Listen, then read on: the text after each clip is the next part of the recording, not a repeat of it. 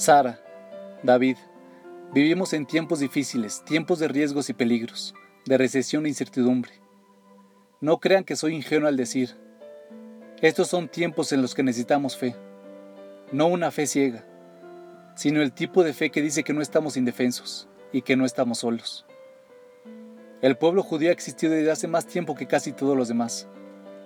Ha tenido su cuota de sufrimiento y aún está aquí, aún joven, aún lleno de energía, aún capaz de alegrarse, de celebrar y de cantar. El pueblo judío ha caminado más por el valle de la sombra de la muerte que la mayoría, y sin embargo, no perdió ni el humor ni la esperanza. La fe no implica certeza, es el coraje para vivir con la incertidumbre. La fe no implica ver el mundo de la forma en que a uno le gustaría que fuera, implica ver el mundo tal como es, y sin embargo, no perder la esperanza de poder mejorarlo a través de la forma en que vivimos. Por medio de actos de gen y gesed, gracia y bondad, y a través del perdón y la generosidad del Espíritu. En el judaísmo, la fe no significa creer seis cosas imposibles antes del desayuno. No hay ninguna fe que respete más la inteligencia humana. Los judíos alegan, no damos nada por sentado.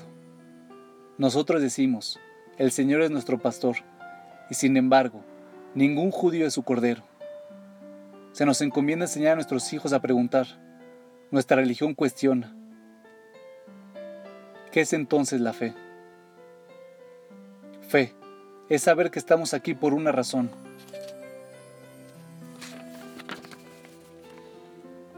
Que en nuestro viaje por la vida Dios está con nosotros, levantándonos cuando nos caemos, perdonándonos cuando fallamos, creyendo en nosotros más de lo que nosotros mismos creemos. Esto no es un deseo, es un hecho, pero no un simple hecho. Así como debemos entrenarnos para escuchar buena música o apreciar un buen arte, debemos entrenarnos para sentir la presencia de Dios en nuestras vidas. Este entrenamiento viene de dos formas. Una es la Torah y la otra son las mitzvot.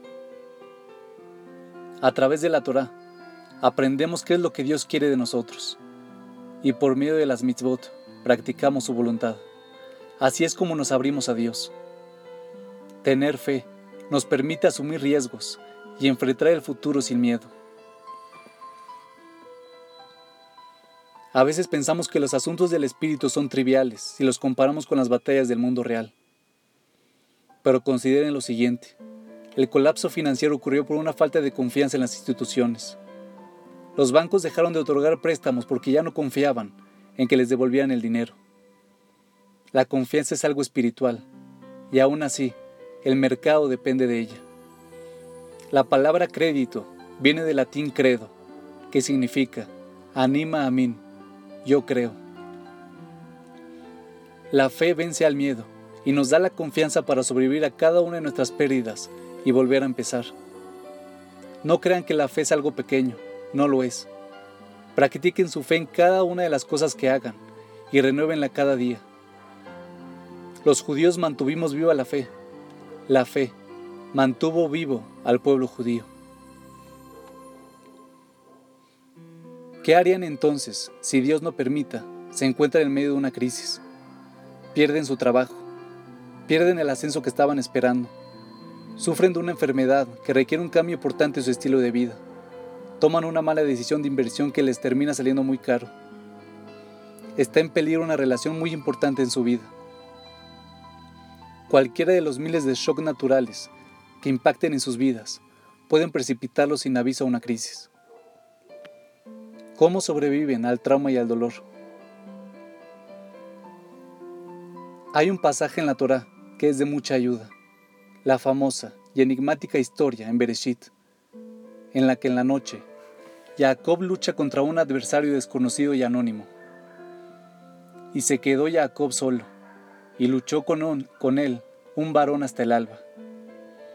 Este fue el pasaje que dio al pueblo judío su nombre, Israel, que significa el que lucha con Dios y con el hombre y prevalece. La frase clave es cuando Jacob le dice al extraño, no te dejaré ir hasta que me bendigas. En toda crisis subyace la posibilidad de la bendición. Los hechos en que en su momento son los que más duelen, en retrospectiva, son también con los que más crecemos. Las crisis nos obligan a tomar decisiones difíciles pero necesarias. Hacen que nos preguntemos, ¿quién soy? ¿Y qué es lo que realmente me importa?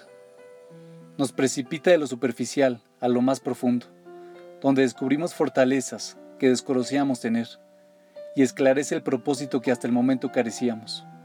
Por lo tanto, a cada una de las crisis debemos decirle, no te dejaré ir hasta que me bendigas.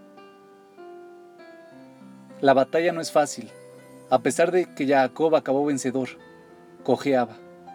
Las batallas dejan cicatrices, sin embargo, Dios aún está con nosotros cuando parecía estar en contra nuestro. Y si nos negamos a dejarlo ir, Él también se negará a dejarnos ir, y dándonos la fortaleza para sobrevivir y emerger más fuertes, más sabios y bendecidos. La pregunta más antigua en la religión es, ¿por qué le suceden cosas malas a las personas buenas? Pero hay dos formas de hacerse esta pregunta. La primera es, ¿por qué Dios me ha hecho esto? Nunca se hagan esta pregunta, porque nunca sabremos la respuesta. Dios se preocupa por nosotros, pero Él también se preocupa por todos los demás y todas las cosas. Nosotros pensamos en el ahora, Dios piensa en la eternidad. Nunca podremos ver el universo desde la perspectiva de Dios, y por lo tanto, nunca encontraremos la respuesta a la pregunta, ¿por qué yo? No obstante, hay otra manera de preguntarse. Dado que esto me sucedió a mí, ¿qué es lo que Dios quiere que yo aprenda? ¿Cómo me está desafiando Él para que yo crezca? ¿Cómo quiere Él que yo responda? Al hacernos estas preguntas, estamos mirando hacia adelante y no hacia atrás. ¿Por qué Dios hizo esto? Es la pregunta equivocada.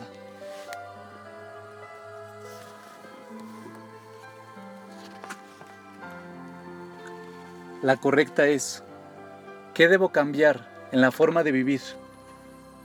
Ya que esto me ha sucedido. Así, es como debemos afrontar las crisis, luchándose, negándose a dejarlas ir hasta que los haya bendecido, hasta que salgan más fuertes, mejores o más sabios de lo que eran antes. Ser judío es no aceptar la derrota. Ese es el significado de la fe.